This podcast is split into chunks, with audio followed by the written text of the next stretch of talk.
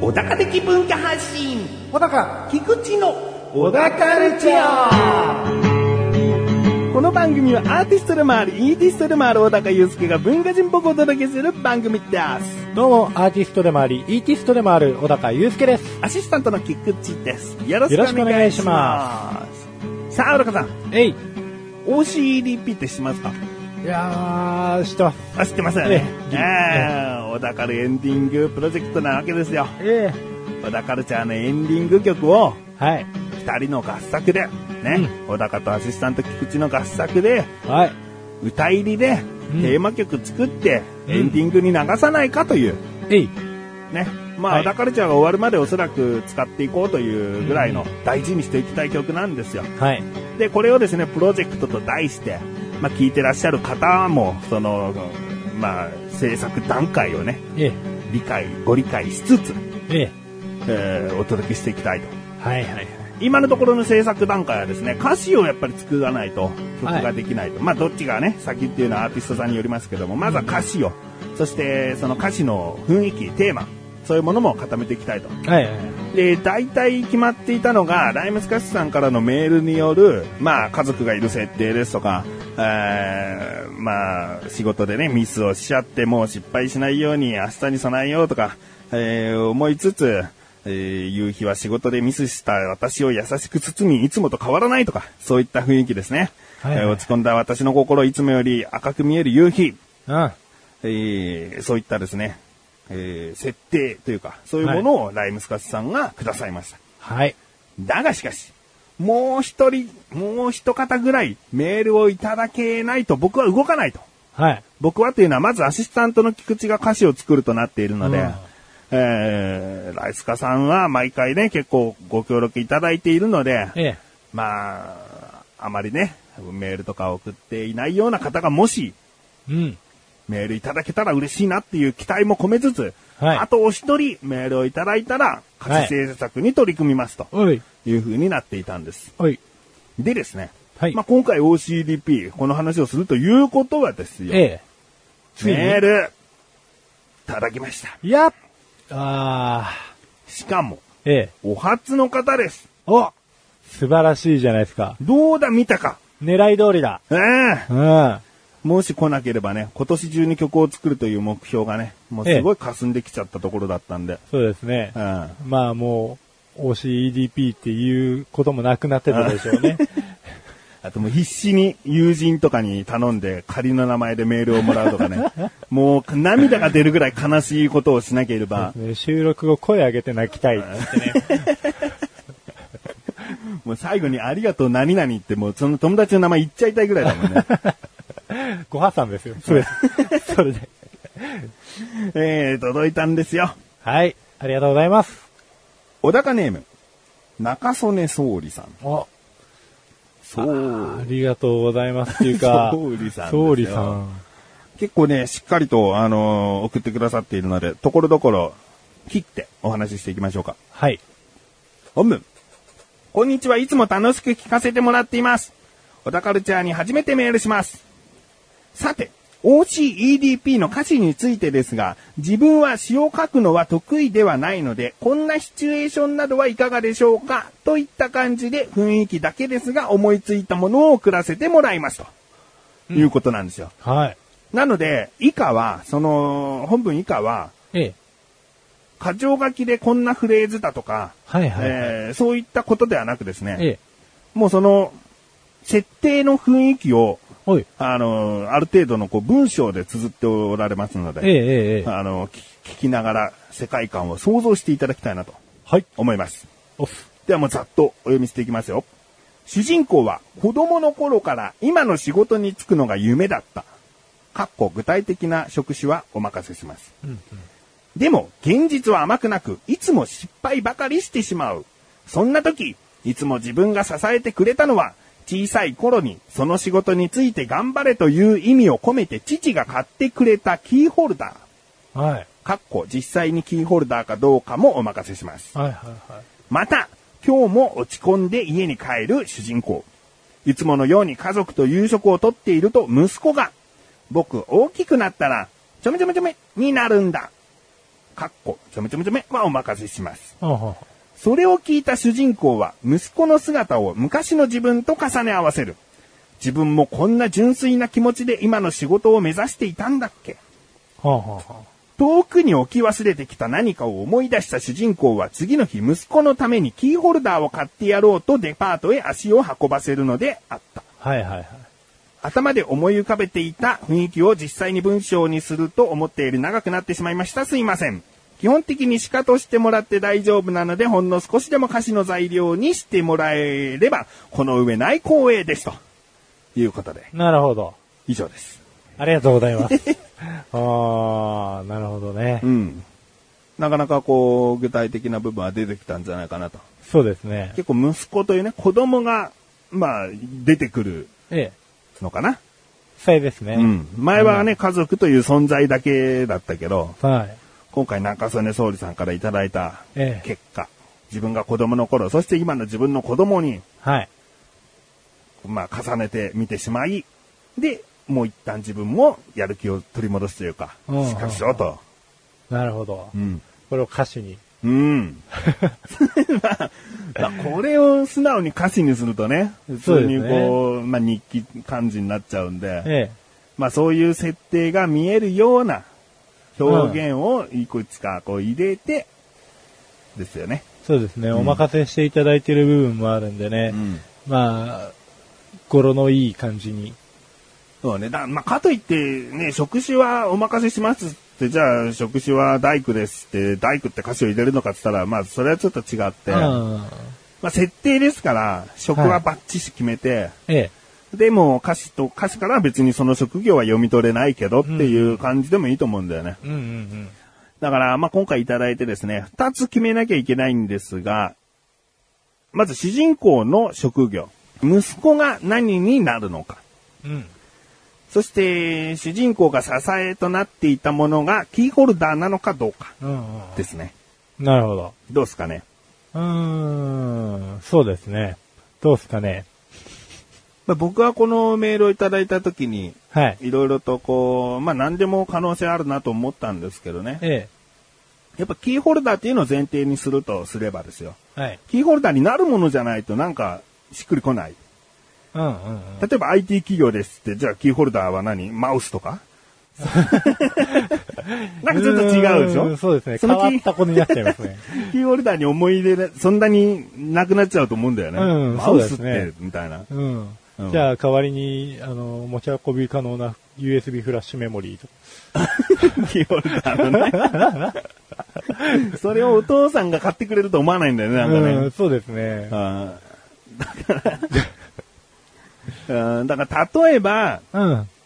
まあ、名前は特にしっかりしてなくて、名称はなくてもいいと思うんだけど、ビルみたいなキーホルダーで、うん。だからその建物の建設会社に入っているみたいな。ああ、ほうほうほう。で、お父さんがこんな立派なビルお前もいつか建てろよみたいな、そういう建物のキーホルダーみたいなうんうんうんうんのとか、うんうんもう一個が、そうだな、和菓子屋みたいな。お和菓子のサンプルのキーホルダーとかね。はいはいはい。うん。まあ、三色団子とかでもいいですね。なんかそういうことなのかなと思ってね。うん。うんうんうん。やべ、めっちゃ救いのない歌考えちゃいましたおう今あれですわ。もう、親父みたいになりたくないパターン ですわ。息子が要するにちょめちょめちょめって思うっていうのは自由な部分ですよね。そうだね。同じじゃないからね、別に。だかそうなんですよね。らサッカー選手になるんだでもいいんだよね。そうなんですわ。うん。もう、和菓子なんて古いんだよみたいな。そんなに言われるの全然息子に救われないじゃ ん。やっぱり俺の仕事って何なんだろうなって。悩んじゃう。うん。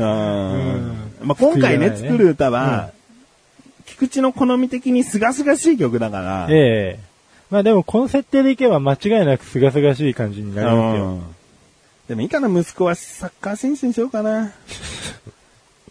いや、でも文句は言わなきゃいいじゃん。まあ、お父さんみたいに。になりたいくないってわけじゃないんだよ。ええただ僕のは大きくな、僕が大きくなったらこれになりたいんだっていう、はい純粋なこう夢に向かう姿勢ええに胸を打たれるでいいわけだから、うんうんうん。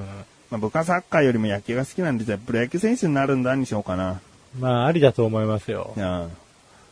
お父さんが、その息子じゃなくてお父さんがう、ん。そのお父さんに、まあ、キーホルダーをもらったわけじゃないですか。うん。その中だと。で、そのキーホルダー通りの仕事についてるけど、なかなかうまくいかないんですよね。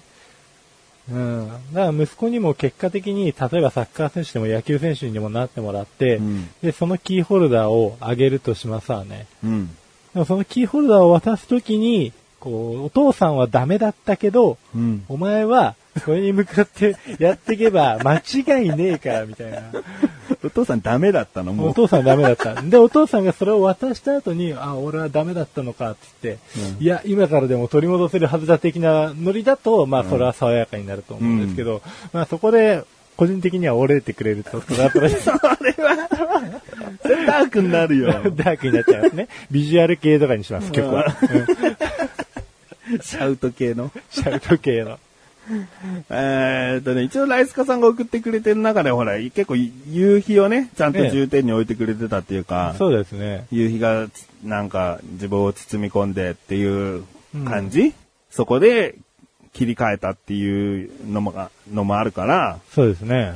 まあ息子にキーホルダーをあげることによって別にその時解消されてなくてもいいかなっていうか、うんそこで一旦じゃあ落ち着いて一人になって夕焼けに黄昏てっていうことでのこう開き直りというか、ほうほうほう明日頑張ろうでもいいようね、ん、そうですね。うん別に何もかもがもう青春みたいにええ。ならなくても、もうグリーかよっていう ね。いい、どんだけつけんだよっつって、バンやかましいっつって。あそこはね、うんあの、菊池先生 のいやいやいやいや。ハードルを上げる。いやでも、材料がいくつも出てきましたからうんね、かいつまんでいけばそれなりにいい感じになると思うんですけど。うん主人公の職業かな今ちょっと。これはでも何の職業に就くかによって歌詞にも、それは影響出てくるんだよ。ね建設会社だったら、あのビルはとか歌詞に入るかもしれないし、え。うん。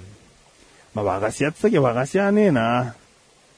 ななんか職人さんのそういう心情って自分はちょっとまだあんまりはっきりわからないから、えうんいや、息子はプロ野球選手にしようと思うんだよ。え。えうん、なりたいものはねえ。。うん。まあ世代ごとの夢でいいと思うんですけどね。だからお父さんはキーホルダーを買ったぐらいだから、やっええぱキーホルダーになってておかしくないものなのよ。ああ、ロケットロケット。 ロケットに関わる仕事ってさ、ええ宇宙飛行士以外に絶対にあると思うんだけど、えでも小さい頃の夢として、あ小さい頃じゃなくて夢のが、でもわかんないよね、ロケットにまつわる仕事しててさ、ええ失敗しちゃったってとんでもなくないなんか。え。とんでもないですね。多分、数千億の損失とかで、何名死亡みたいな。俺のせいで墜落しちまったみたい な。それは夕日で慰まれて欲しくないですね。隣のあの国は焼け野原みたいな。やばいですね。デスメタルですね、これはも う。うーん。あ難しいな、キーホルダうー。んいや、キーホルダーじゃなくてもいいですとはね、言ってくださってますよ、中曽根総理さんは。えだけど、そ、そこを変えると、ぐっとまた、えね、大変になるというか、え。うん。野球選手になりたい息子にあげるキーホルダーやバットとかボールのちっちゃいやつで楽っていうか、わかりやすいじゃん。うん。その、憧れの投手のボールとかも、ありはありですけど、うねんほんと職業によりますね。そうだよね。ロケットで、このロケットのかけらとかだと、やっぱりなんかあったのかみたいな話になっちゃいますから。俺のせいで、つって。うん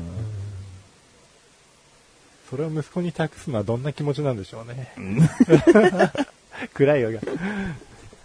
難しいなぁ主人公が大学卒業ぐらいにお父さんからお前これで頑張れみたいな。うん。小さい頃にその仕事について頑張れという意味を込めて父が買ってくれたのか。だから小さい頃からの目標なのか。そうですね。ロロケットの整備士っていうのはちょっとね、違うもんね、うんやっぱね。どっちかというと宇宙飛行士。ああ。宇宙飛行士で失敗っていうのもね、よくわかんないですね。うん。うん。なんか、み、仲間をこう宇宙にパーンと飛ばしちゃって。あーって。しっかり鍵は閉めたつもりだったのにって いう。俺の、俺の復帰みたいです。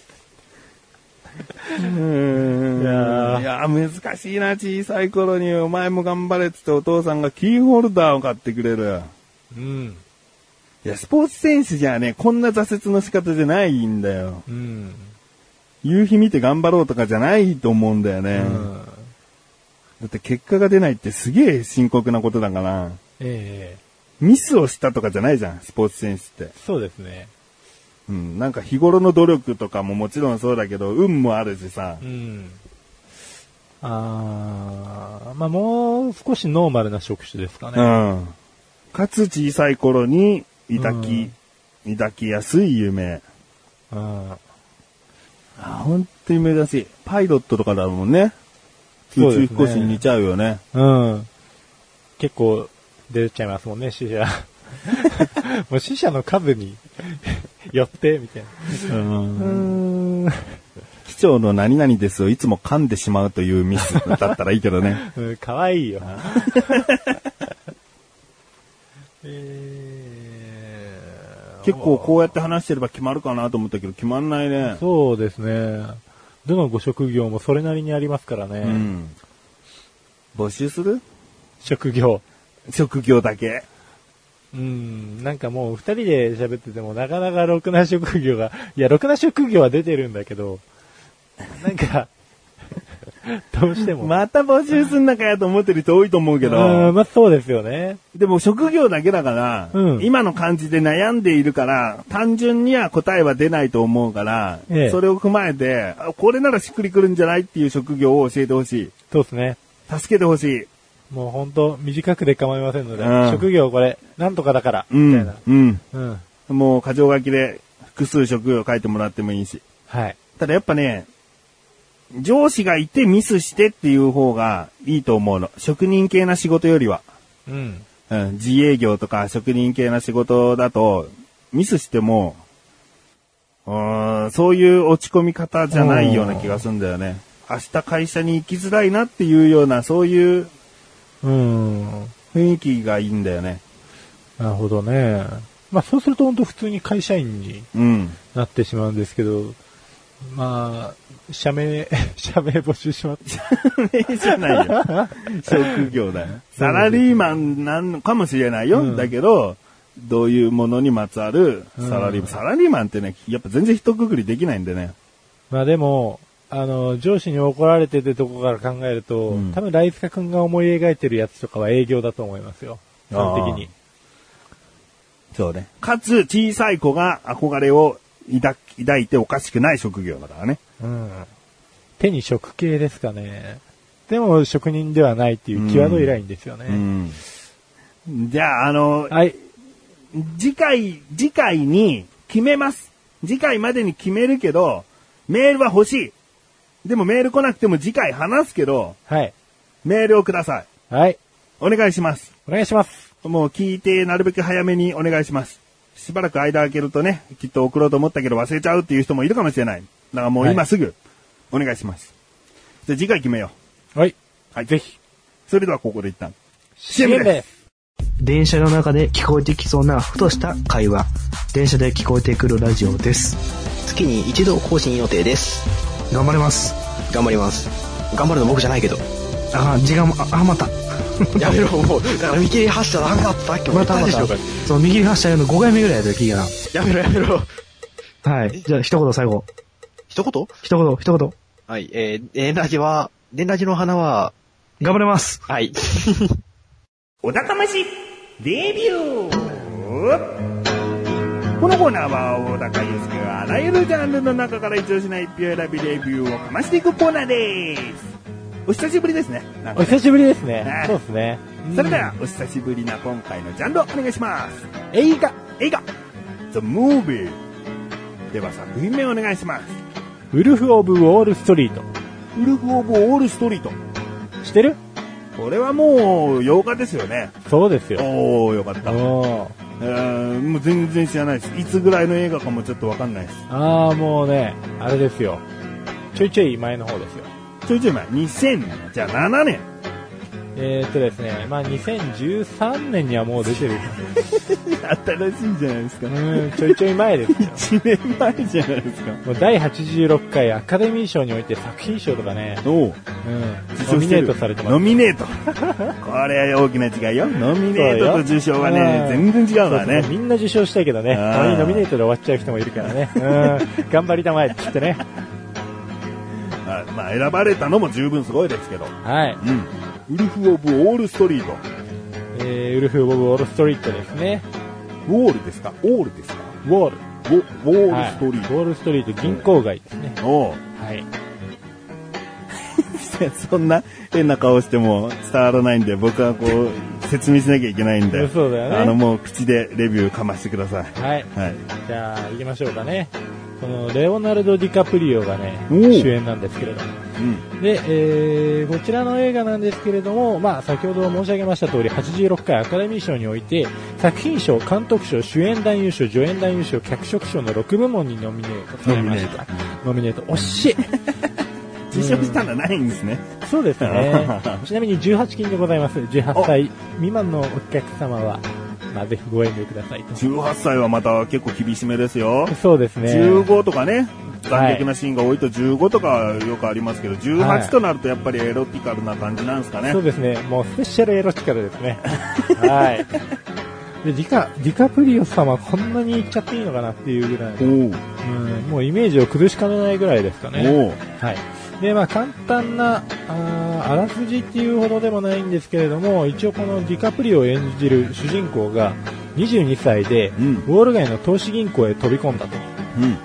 もう早速入社しましたと。うんただ金融破綻が何かしらあって、その会社辞めちゃったんですよ。うんその大手の会社も潰れちゃったんで。おうで、えっと、街でやってるような、そういう株の投資の会社に入ってう、んえっと、ケチな株を売ってですね、大儲けするんですね。おううん、他のそこにいたトレーダーたちは、全然その株で儲けられなかったのに、うんもうディカプリオ口がめちゃくちゃうまいんで、ううんんそこでどんどん儲けていくと。うんで、えー一番最初に飛び込みで入った会社、いい会社に関して、えー一つ付け加えておくとですね、そこの上司がですね、もう完全にラリっちゃってる人なんですね。おううん。なんでもう仕事の最中に酒は飲むし、あの、役はやるし、うん。で、その役の吸引の仕方がやたらリアルに書かれてるんで、まあその理由でも18金にしていいんじゃねえかうぐんら。ないるほど。うん。ちゃんとクレジットカードで砕いたりとかして、鼻からスッて振ったりとかですね、これはまずいと。まあ見ながら結構思ってはいたんですけど、うんただその株をやるにはこいつらが必ず必要だっていうのをディカプリオに、えー骨の髄まで染み込ませた。うん、だからそのケチなところで徐々に徐々にディカプリオは売り上げを上げていくんですけれども、うんその間ずっとこう役でハイになっていてかつ女性も抱いたりとかうんデカプリオ自身も薬はやってしまうんだ。そうですねバンバンやってますね、うんというか出てる人でやってない人がほぼいないです、おううん、でもう大きい会社を作るんですよディカプリオが、うんウォールストリートにうんウォールストリートにまず会社建てられるっていうのが投資会社建てられるっていうのがもうものすごいすごいことなんですけれども、うんもう当然億万長者ですよ、うんそこまで来ると。で、この映画が最も描きたいのは、その酒と女と、あとこう、億万長者になった人、おうその成り上がりと転落の仕方。おうん。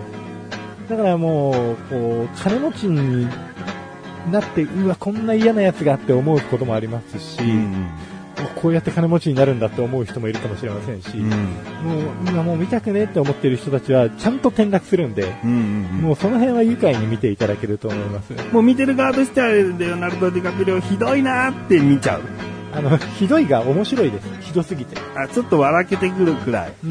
まあ人に対してもひどいですし、うん、まあ役の使い方、金の使い方、女の扱い方、全部ひどいんですけれども、うん。あじゃあ結構もう見てる人は懲らしめてほしい感情も出てくるわけだ。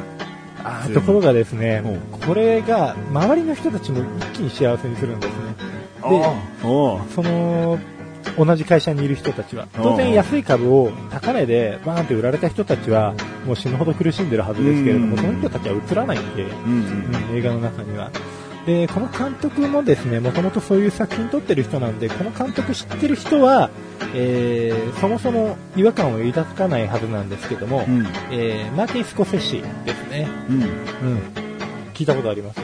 いや、ないです。この人、鬼畜映画ばっか撮ってるんですけど、今回はもう、特に鬼畜というか、ほう。うん、この人の中の王道中の王道の鬼畜でございます。ほう。うん。で、まあ、とりあえず見た方がいいんだけ どね。逆でラリったらどうなるか、大金持ちになったらどうなるか、女の人をこんな風に扱ったらどうなっちゃうのかと。うん。勉強にもなるんだ。そうですね。もう人間の業が全部出ます。なあで、その業をこういう形で手に入れると、こういうしっぺ返しが当然来るよと。うんうん。まあもう結構ね、お落ちていってしまうよというところまで軽く言っちゃってるんで、まあそっからまたね、物語わかりませんよね。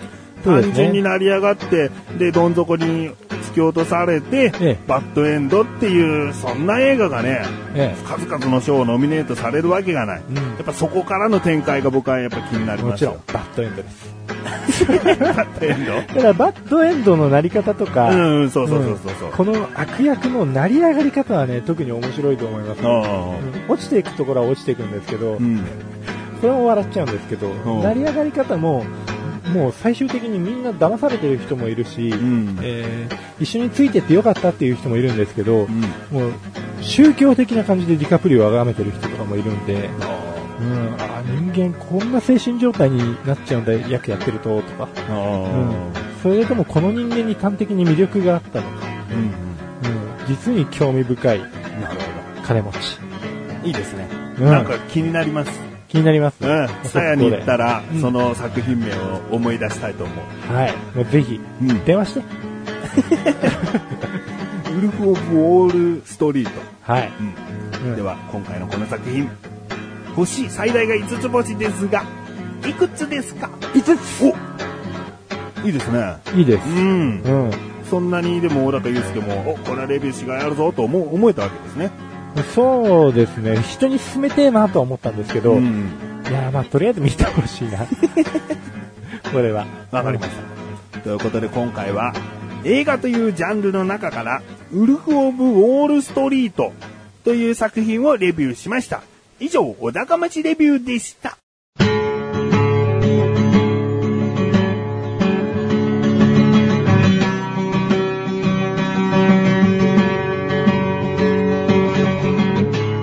エンディングのだかはい、ということで第142回も終わりを迎えようとしております。おっす。えー今回ね、レビューええ映画だったでしょ、ええもうちょっと突っ込んでね、いろいろと話したかったんですよ。あー、なるほどですね。あーレビューの映画ってのはやっぱりね、小高が、こう、まあおそらく高評価ものを持ってくるなとも思ってるから、ええあの、やっぱね、覚えておきたいんだよね。あーいざ、たまにあんのよ、ツタヤにこう行って、ええなんか借りようって思う時があって、うん作品出てこないから、あーでもすごい小高町レビュー頭で、えもう思い浮かべて何言ってたっけなーってえ。うん。電話して。うん、でもちゃんとね、思い出してう、結構見たりしてるんで、ええ今回も忘れないでおこうかなと。はい。って思うんだけど、まあ、ええこういう話をね、映画の話もしたかったんですがね、やっぱりうんフリートークの部分ですよ。そうですね OCDP の歌詞ですよ、もちろん。こんなに行き詰まると思わなくてね、ええもっとこう、トントントントンってね、いけるかと思ったんだけどね。ええええ。意外にいかなかったですね。うん、職業。うん。職業が決まれば僕もね、パッとこう開けるんで、ええうえん、あの、本当に、ね、送らなくても、次、絶対に歌詞はスタートしますけどもねえ。。ええ。あーですがやっぱちょっとヒントくださいよそうですね。うんまあ、いろんな職業の方がいらっしゃって、んいろんな詰められ方があると思うんで、ううんうんんうちの詰め方はこれがやばいと、うんうん詰め自慢でも構いませんので、そうねえでこんなミスありえるとかも分かりやすく書いてくれたら嬉しいえな、そうですね。ううん。それでいきましょう。ねうん本当に心よりお願いいたしますはい。ということで小田カルチャーは2週に1度の水曜日更新ですそれではまた次回をお楽しみにさようだかさようだーかーいえい。畑仕事んあ、怒られね何それえや。畑仕事。竹志があ、でもなあれだよ、親子代々ついてるの怒られるんだよな。 J